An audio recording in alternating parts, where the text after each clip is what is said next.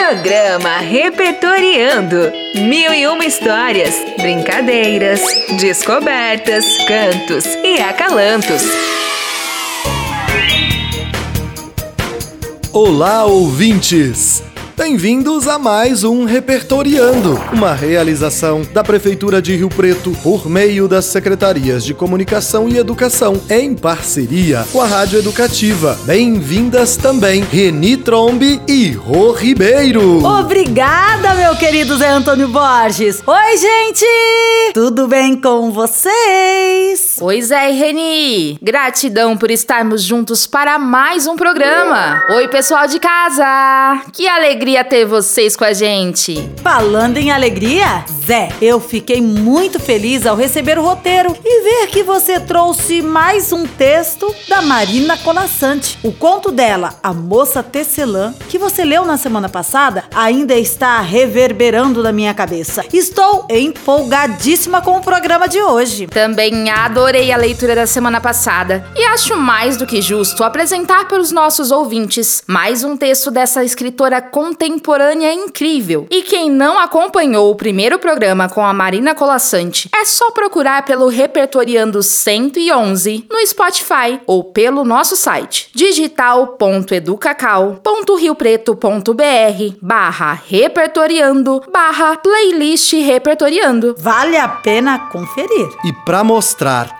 a diversidade da produção literária de Marina Colassante, eu trouxe uma crônica publicada em outubro de 2014 no site oficial da escritora, que apresenta uma seleção bastante completa de fotos, textos, notícias, entrevistas e vídeos, onde também a escritora nos presenteia todas as quintas-feiras com uma crônica semanal escrita especialmente para o site marinacolassante.com. Então sem mais delongas, vamos juntos para a sala de leitura? Bora! Sala de leitura. Pelo menos por hoje, Marina Colassante. As semanas são todas iguais. Começam na segunda-feira e desfilam seus sete dias na mesma idêntica sequência para terminarem à meia-noite de domingo. Aqui, como em qualquer lugar, como no Japão, do outro lado do globo, em linha reta debaixo dos nossos pés. Sempre a mesma coisa. Uma semana atrás da outra e na frente também. Sete dias em fila indiana, como elefantes, de domingo a segunda e a previsão de mais sete adiante. No Brasil, confirmamos que é sábado e que amanhã será domingo, comendo feijoada. Nas casas de outros países, reafirma-se o domingo, que invariavelmente antecede a segunda, servindo à mesa carne assada, ou lasanha, ou sushi, ou então almoçando de forma quase ritual na casa da mamãe. Também os dias são todos iguais, menos os dois do fim de semana, que são iguais entre si como irmãos gêmeos, mas não tem nada a ver com os outros. Os dias iguais das semanas iguais começam todos do mesmo jeito, obrigando a gente a abrir os olhos e a pensar que vai ser preciso levantar. Algumas pessoas se espreguiçam, mas não é tão obrigatório quanto abrir os olhos. O dia pode começar sem isso. Há gente que toma banho depois de sair da cama. Antes ficaria difícil. Mas isso tampouco é obrigatório. O que, sim, é indispensável para colocar o dia em movimento é o cheiro de café espalhando-se pela casa. O cheiro prende-se a uma presença que irmana todas as casas: a borra de café. Pode estar no coador, na maquininha italiana, no sachê descartável, na pia da cozinha, ao redor do ralo ou no saco de lixo, mas o cheiro não existe sem ela. A partir daí, a rotina dos dias é de uma monotonia espantosa. Café tomado, há que trabalhar, comer, trabalhar mais, voltar do trabalho, comer novamente se for possível, ver televisão e deitar para dormir na mesma cama da qual fomos expulsos de manhã, sabendo que no dia seguinte abriremos os olhos que ainda nem acabamos de fechar. Durante essas atividades, nos dedicamos a falar da própria vida e da alheia, e a despejar nosso lote de queixas a respeito do mundo e da existência. Todos os dias temos algo de que nos lamentar, mas, quando interrogados pelas pesquisas de comportamento, costumamos responder que somos felizes. Os dias, as semanas, os meses somados formam os anos. Os anos somados formam a vida. A única coisa que de fato muda todos os dias, embora só o confessamos uma vez por ano, é a idade. E se conseguimos sobreviver ao tédio, é somente porque, sendo iguais, os dias são todos diferentes. Abrimos os olhos e o nosso GPS interior é acionado automaticamente. O menu do dia anterior passa pela cabeça no tempo de duas piscadas, seguindo pelo cardápio do dia que começa. Já saímos da cama programados. O vento soprou em outra direção durante a noite. O clima mudou. Ontem sandália, hoje galochas, o cheiro do café, a borra e o dia se põe em marcha. Tudo pode acontecer. O encontro que mudará nossa vida está a caminho. A pessoa que deixará um cão na nossa casa já separou o filhote. Uma surpresa ou um espanto nos espera além da esquina. E porque tudo pode acontecer, seguramos firme a alça da rotina, daquela rotina aparentemente monótona que nos permite crer que tudo será como ontem, que a vida continuará sendo como a conhecemos, que nada de ruim nos aguarda e que, pelo menos por hoje, estamos salvos.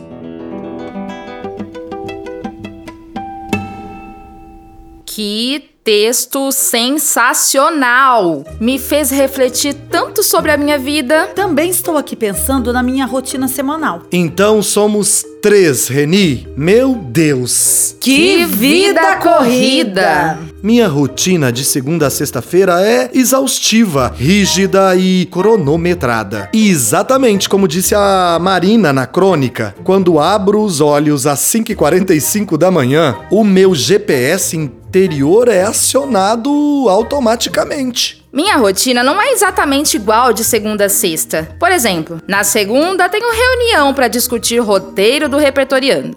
Na terça, reunião para leitura de roteiro. Na quinta, gravação do programa. Além de dar aula, cuidar da filha, casa, marido, comer, dormir, rezar e amar. é, pois é. Às vezes eu tenho a impressão de que eu estou no piloto automático, sabe? Programada para o trabalho e nem sinto o cheiro do café de todas as manhãs. Nem vejo a vida passando, mas ela está passando. É, acho que realmente a gente precisa repensar algumas coisas, rever as nossas prioridades. Mas vocês sabem que eu, como um bom virginiano que sou, gosto e, e até preciso de uma rotina. Além da organização, é claro, ela me dá uma sensação de segurança cria um sentimento confortável por saber exatamente o que vai acontecer naquele dia, naquela semana. A Zé cria uma ilusão, você quer dizer, né? Porque a vida ela é imprevisível. Ninguém sabe o que vai acontecer. E o mundo inteiro viveu e ainda está vivendo um momento de total imprevisibilidade com a pandemia. Ah, isso é verdade, hein? Tivemos nossas vidas viradas de cabeça para baixo, nossas rotinas completamente alteradas. E você vocês, ouvintes, o que acharam da crônica e dessa nossa discussão? Concordam que seguramos firme a alça da rotina para crer que tudo será como ontem? Que a vida continuará sendo como a conhecemos e que nada de ruim nos aguarda e que estamos salvos? Pelo, Pelo menos, menos, por hoje? Bom, enquanto vocês refletem aí em casa sobre a rotina, se é boa ou ruim para você ou para mim, bora de música do dia?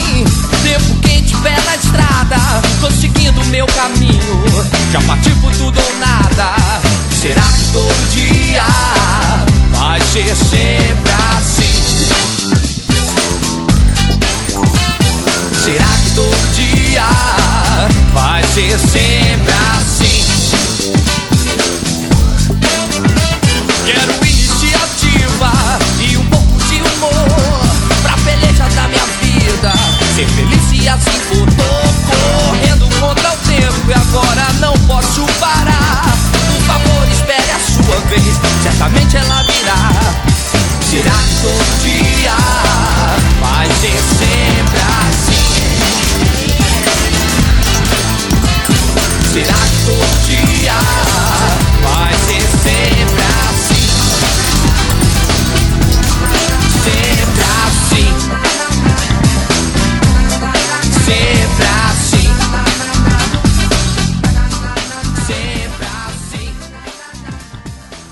Grande J Quest com a voz e todo o carisma de Rogério Flauzino. E a música que ouvimos é Sempre Assim, lançada pela banda mineira em 1998. Será que todo dia vai ser sempre assim? Tomara que sim. Ou não também. Olha, gostei tanto das leituras desses seus dois últimos programas, é, que fiquei com uma vontade de saber um pouco mais sobre a autora. Vocês topam falar sobre a Marina Colassante no Aprendendo Mais? Só se for agora. Ah, então bora!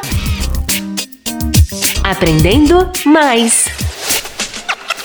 Marina Colassante nasceu em 1937 na cidade de Asmara, capital da Eritreia, na África, onde passou grande parte da sua infância. Residiu posteriormente em Trípoli, na Líbia. Mudou-se para a Itália, onde morou 12 anos, e em 1948 transferiu-se com a família para o Brasil, onde vive até hoje na cidade do Rio de Janeiro. Artista plástica de formação, foi produtora de ensaios, contos e obras infantis e infanto-juvenis, exercendo também atividades jornalísticas e de redação em revistas femininas. Ganhou dois prêmios Jabuti com as obras Rota de Colisão e Ana Z, Onde Vai Você. Como escritora, Marina Colassante é declaradamente engajada nas temáticas do ser humano. Nas palavras da autora, O que me interessa não é contar uma história, é utilizar uma história para lidar com o amor e com o ódio, com o medo, o ciúme, o desejo, a grandeza humana, sua pequenez e sua morte. Desde pequena, com uma infância tumultuada pelo país em guerra, a leitura para a Colassante foi uma forma de se inventar uma normalidade, uma vida com continuidade, mesmo diante das inúmeras mudanças de casa, escola, cidade e país. Segundo ela, era a literatura que enchia a casa de risos, brincadeiras e senso de humor. Nos momentos de leitura, sua mãe não apenas contava as histórias, mas lia-as efetivamente. E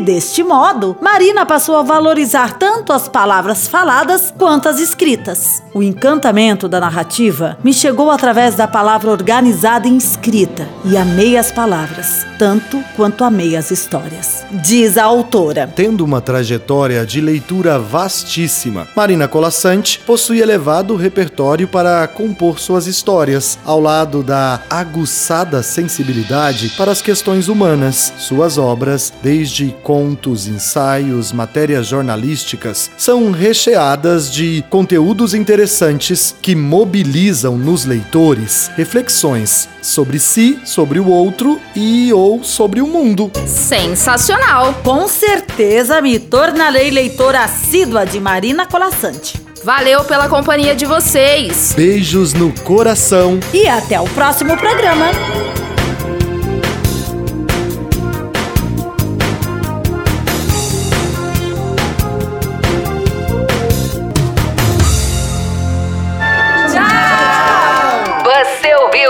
Programa Repertoriando, uma realização da Prefeitura de São José do Rio Preto, por meio das Secretarias de Educação e Comunicação, em parceria com a Rádio Educativa.